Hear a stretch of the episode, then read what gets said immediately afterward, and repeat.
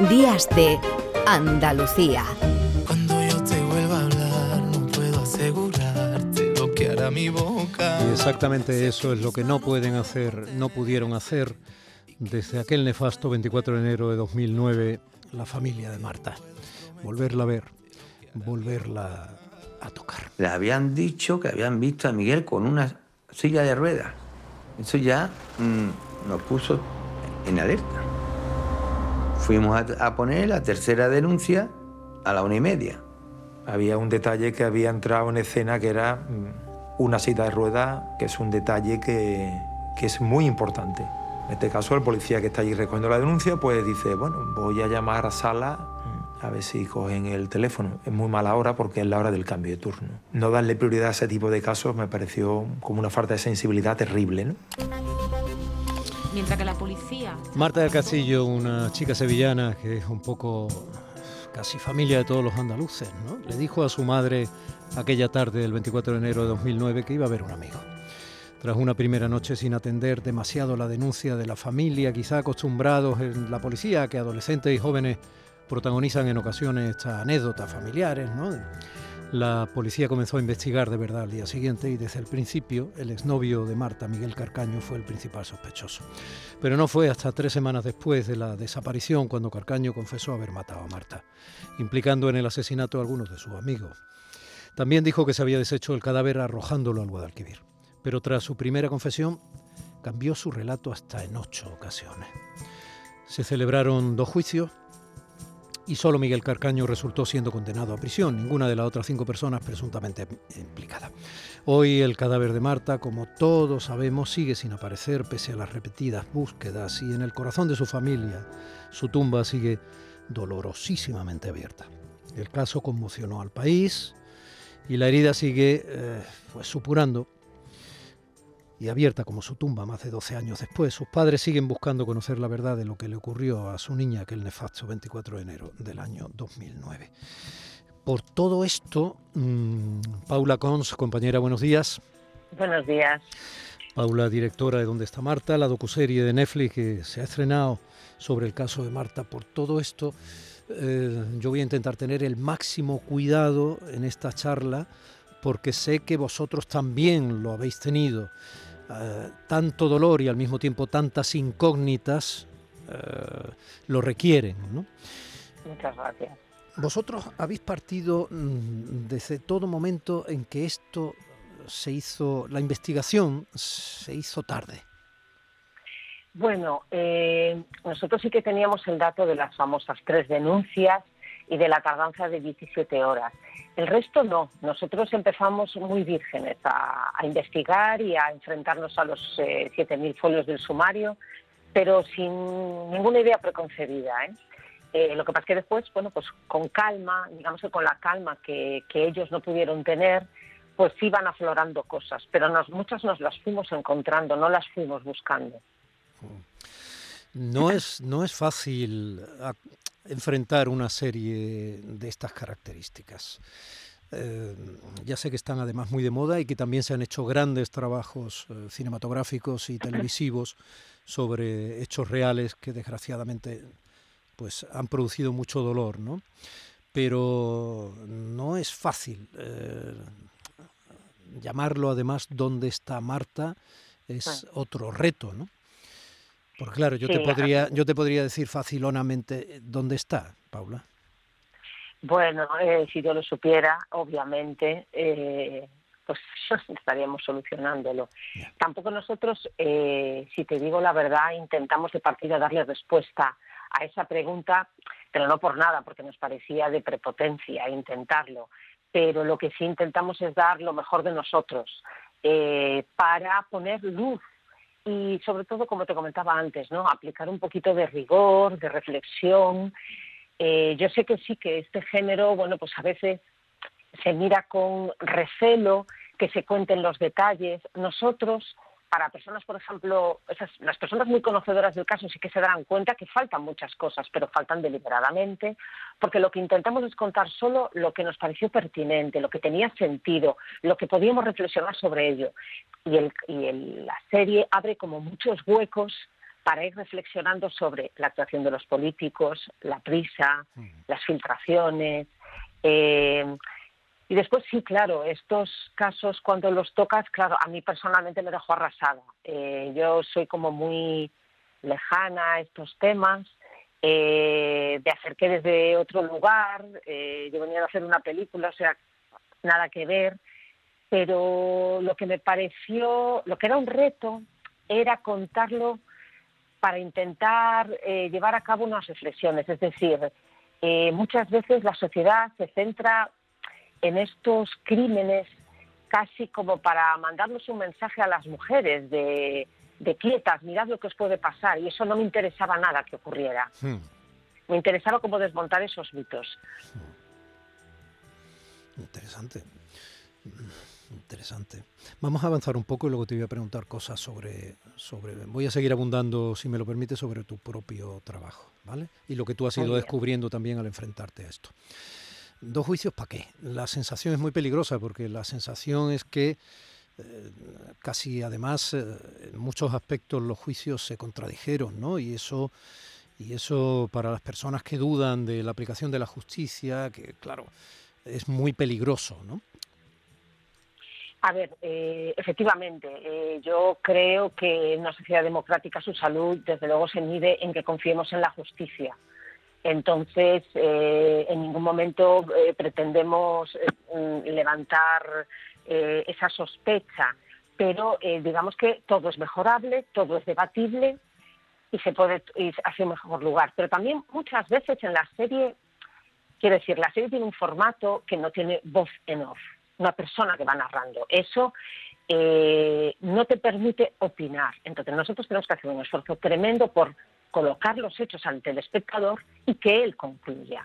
Entonces, pues con el tema de los dos juicios, nosotros, bueno, pues evidentemente sacamos una serie de conclusiones, vemos una serie, no sacamos una serie de conclusiones, perdón, comprobamos que ocurren una serie de eh, incoherencias y de serie de hechos que se los mostramos al espectador y bueno, que él decida porque también la ley del menor es importante, también es menor, eh, es importante proteger a los menores. Sí, bueno, Antes eh, te comentabas- refieres al menor sobre todo por la figura de Javier García el Cuco, ¿no? Que en el primer juicio sí estuvo sentado en el banquillo, en el segundo estuvieron los otros cuatro presuntamente implicados que ya eran mayores de 18 años.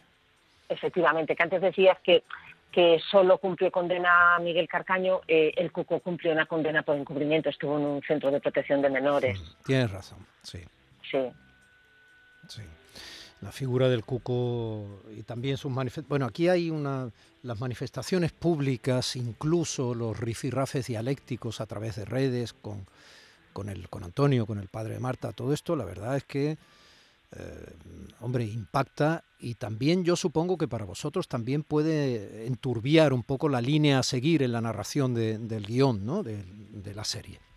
Bueno, no, yo estoy muy ajena a eso, efectivamente. Eso ya no está en la serie y hay, como te decía, yo como llegué tan desconocedora del caso, pues como que me he centrado muchísimo en lo que nos parecía que era como muy pertinente, muy de la investigación, lo que está en el sumario prácticamente, digamos, ¿no? Sí. Y lo que nosotros, bueno, pues hayamos descubierto. Entonces yo, eh, un poco todo esto alrededor a mí se me escapa un poco.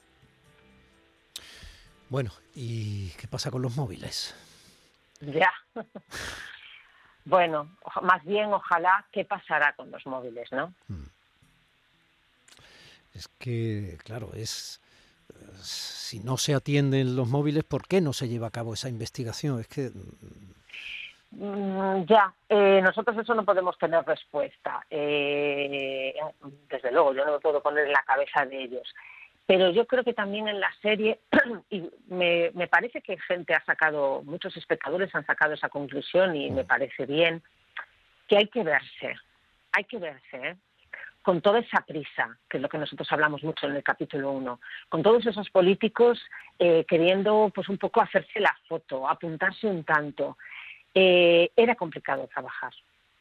era complicado trabajar, era complicado separarte y, a veces pues como que lo más obvio es eh, lanzarse con todo lujo de efectivos a buscar en un río, cuando a lo mejor era mucho menos glamuroso pero más efectivo, pues cuatro ingenieros de telecomunicaciones en un cuarto. mm, Pero eso, ya digo, es fácil decirlo desde la calma y desde el sosiego.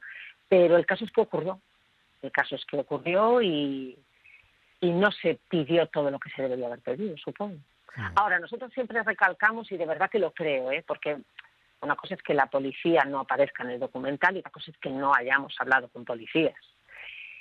Y, yo tengo clarísimo que una cosa es el acierto y otra la implicación, ¿eh? Y falta de implicación no hubo ninguna. O sea, hay personas, eh, sobre todo las que estaban más, bueno, no, pero realmente muchos, muchos policías que renunciaron a sus vidas, ¿eh? Y que sufrieron muchísimo. Claro, eso nadie lo duda. Claro. Eh, y, tiene razón, está muy bien que contextualices permanentemente eh, aquel, aquel momento, ¿no?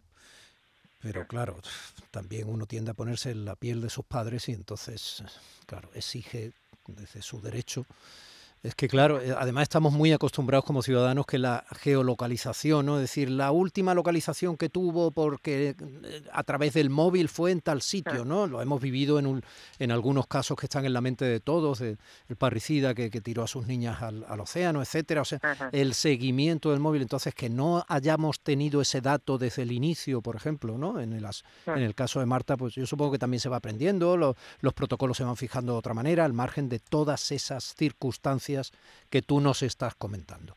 Pero bueno, choca. Ah. Sí, eh, a ver, eso era hace 12 años y era cuando empezaba a poderse hacer. Lo que pasa es que, bueno, eh, el experto nos decía, yo le di un curso en Madrid a los compañeros hmm. en ese año, es decir, ellos lo sabían. Pero bueno, eh, pues a veces la, no sé, la información no fluye como debiera, no lo sé. Eso yo no lo, nosotros eso no lo podemos saber y además ya hay un punto en que como se ha mejorado en ese aspecto, tampoco, eh, la verdad, no sé si es necesario hacer sangre. El caso es avancemos. Bueno, pues hagámoslo, hagámoslo. Hmm. Bien, venga, avancemos. Eh, otra cosa, la famosa cámara de vigilancia. Sí. Bueno, la cámara de vigilancia, ahí tampoco quiero hacer spoilers, ¿no? Pero a veces, como un detallito pequeñito, puede ser tan importante. es que es muy importante, ¿eh? es muy importante, y, afecta a una de las principales coartadas del hermano de, bueno de Francisco Javier eh, Delgado. Sí. sí, ahí se unieron dos cosas. Un detalle, bueno, ahí ya me apetecía hablar de Ricardo Pardo, que es quien estuvo al frente de la investigación dentro de esta producción de Cuarzo. Y, Cuarzo es la productora que ha hecho la docuserie. Cuarzo, Cuarzo, Cuarzo. Y y entonces, bueno, pues eh, él y yo estábamos todo el día hablando, todo el día hablando, viéndolas y de repente pues caes en una cosa tan tonta. Y, después lo que sí, eh, yo conocía eh, a uno de los peritos que fueron más importantes en el caso de Diana Kerr, me llevaba muy bien con él, lo respetaba muchísimo. Y lo llamé y le dije, ¿tú puedes sacar algo de aquí? Y me dijo, bueno, pues desde hace unos meses sí, porque tengo implementado un software que sí que puedo hacer algo. Y entonces, bueno, pues eh, con métodos absolutamente tecnológicos y modernos, eso sí, métodos de hoy en día, ahí sí que hacemos la diferencia, ¿verdad? Respecto a los móviles, bueno, pues se pueden sacar cosas. Bueno, pues ya llevamos tres o cuatro cosas. El hermano de Carcaño es el único de los presuntamente implicados que participa en el documental. ¿no? ¿Cómo os habéis enfrentado a eso y, qué te parece el resultado final? Bueno, eh, él es una persona que, si te digo la verdad, no puso ningún impedimento ni condición a la entrevista. Esto sí que me parece importante que se diga. Y eh, la productora ejecutiva, Marga Luis, en todo momento le dejó claro que no iba a ser una entrevista fácil. dijo, estamos investigando mucho y te vamos a poner frente a frente eh, varios datos. Así que esto sí que me parece como interesante saberlo, ¿no? Una mm. entrevista larguísima, larguísima y lo de la cámara, lo de la cámara de seguridad que estamos hablando precisamente es uno de esos. Sí, y bueno, pues ahí este, fuimos juntos eh, eh, Ricardo Pardo, el jefe de investigación y yo.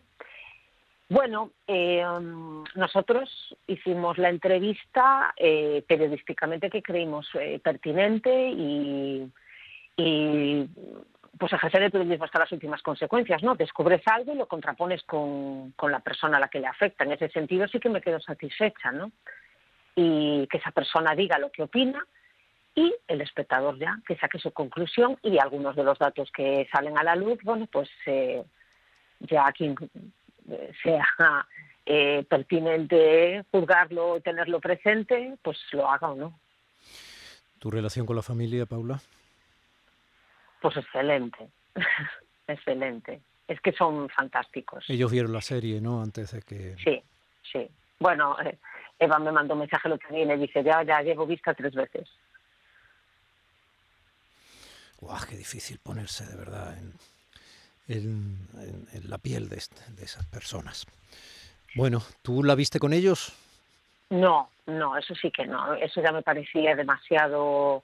Respetamos sus tiempos y, no, no. Paula Cons, directora de ¿Dónde está Marta? La docuserie, de, eh, de, Netflix, perdón, que se ha estrenado este fin de semana. Están los tres capítulos en, en, Netflix, se pueden ver y merecen la pena. Es un trabajo periodístico y no es fácil hacer algo que parece una obviedad. ¿Eh? Cuando se roza el sensacionalismo, la emoción de personas que están muy vulnerables y obviamente se sienten golpeadas por la vida que podían haber sido perfectamente utilizadas y al mismo tiempo el contacto con eh, los eh, implicados, en este caso al menos con el hermano de Miguel Carcaño, es que todo es tan complejo y todo lo que ahí se cuenta que ojalá sirva para algún día saber dónde está el cadáver de Marta. Por lo menos para la tranquilidad mínima de unos padres que ya no tienen prácticamente casi nada más que ganar y lo han perdido casi todo. Paula, compañera, un abrazo. ¿Quieres decir algo más? Muchas gracias. No, nada, que muchas gracias. Gracias a ti. Un beso. Lo único que queremos es enterrar a Marta. Nosotros no podemos vivir sin saber dónde se está pudriendo. Pensaban que esto iba a ser solamente una niña desaparecida. Pero aquí estamos su padre y yo. Y mientras haya un del Castillo Casa Nueva vivo, esto no se va a quedar así.